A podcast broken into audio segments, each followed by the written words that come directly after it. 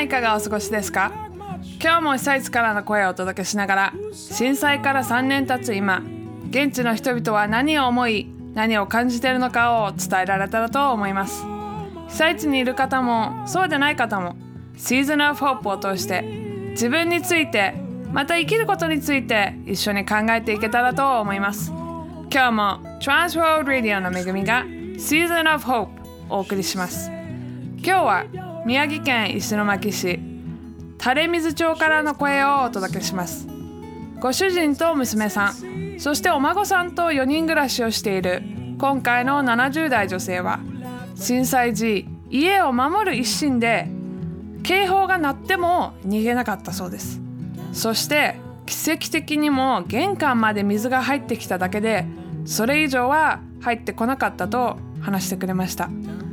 では聞いていただきましょう。震災から3年目を迎えて、はい。こう震災当初を振り返って、はい。何か思うことって何かありますか？そうだね。あの世間の人でね亡くなった人もだいぶいるようだからね。とてもねなんかここね虚しく心苦しいのよ。ね。無事流されでも命あればね。命あればいつかうちにもなれるよ。でも亡くなった人はね浮かばれないのよね、それが一番の心残りでね。うちではねおかげさまで本当に助かったからね、うちも流されないで助かったからよかったなと思ってね。流されたうちの方もね大変だなと思って。変わったことってありますか？なんか今3年経って変わったことっていうの。は、とにかくね、はい。明るくしなくちゃダメだなと思って、いつも笑顔でね、近所の人にもここの道路歩く会う人にも、こんにちはおはようございます、今日は暑かったですねって、ねいつもみんなに誰にでも挨拶するのよ、笑顔でね。こうにっこりね、はい。汚い歯だけど挨拶するのよ。なんか人間関係変わりました？震災の後。はい。変わりました。近くなりました？はい、とにかくね、誰でもみんなお友達。震災から3年迎えてこうなんか悩みとか不安ってできましたか？悩みっていうのはおじいちゃんとの、おじいちゃんのとの会話ね、会話がね、はいできないのよ。できないってね、私が言っても、何したって？ってこう言うのよ。そういう人あるかしら？でもね、はいしょうがないな。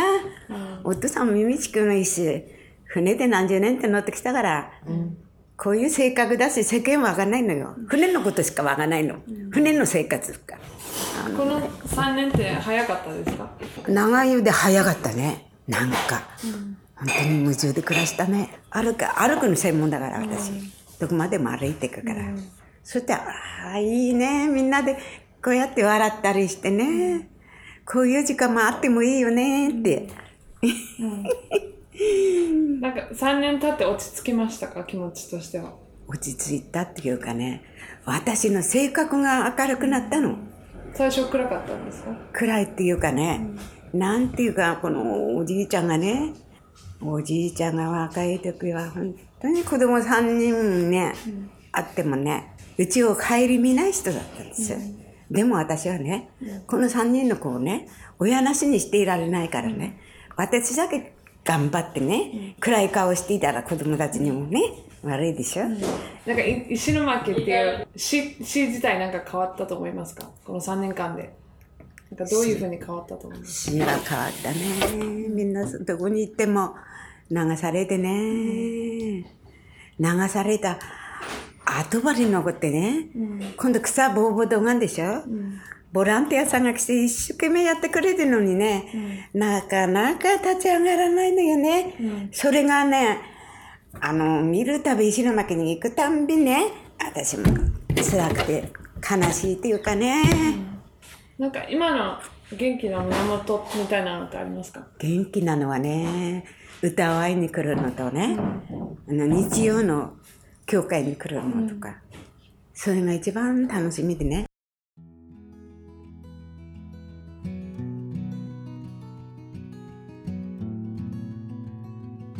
今宮城県石巻市垂水町からの声をお届けしました。喋り出したら止まらない今回の女性は震災後変わらないことは？と聞くと変わらないこと。うちのおじいちゃんだね。となんとも明るく面白く話してくれました。震災後に人と明るく接するように心がけていることを言っていましたが食べ物から何でもとにかく誰かに食べさせたりもらい物をみんなと分かち合ったりしたい気持ちがある。苦しいところを共に通った仲間を笑顔で支え合うこと。おじいさんとの会話がない。という話の中ででもしょうがない。船乗りでお父さん耳聞こえないから。と言っていました。これを個人的に聞いていて思ったんですが会話がない。またはできないっていうのはかなり辛いことなんじゃないかなと思いました。家庭内に限らず職場や学校などで会話がない関係っていうのは意外と多いかもしれません。でもそんな中にあっても今回の女性はしょうがないと言っていました。夫婦関係の中で会話がないことに苛立ち怒ったり悲しんだりそして諦めたりとしたかもしれないけど最後には耳が聞こえないから会話ができないという事実を受け入れたように感じました。私たちは多くの場合相手にこうなってほしいとかここを改善してほしいそしたらもっと良くなるのにと考えます。相手の成長のために愛を持って指摘することや叱ることは必要だと思います。でもそれがあの人はあれやこれがダメだ。あそこを改善したら認めるかなというふうに自分の求めている相手像を作り上げるためだとしたらその人の存在価値を見失ってしまうかもしれません。自分を受け入れ認めてくれる人がいる。それを知った時に変わらない中でも相手を認め受け入れる第一歩ができるのではないでしょうか。そうすると出会う一人一人と笑顔で接することもできるかもしれない。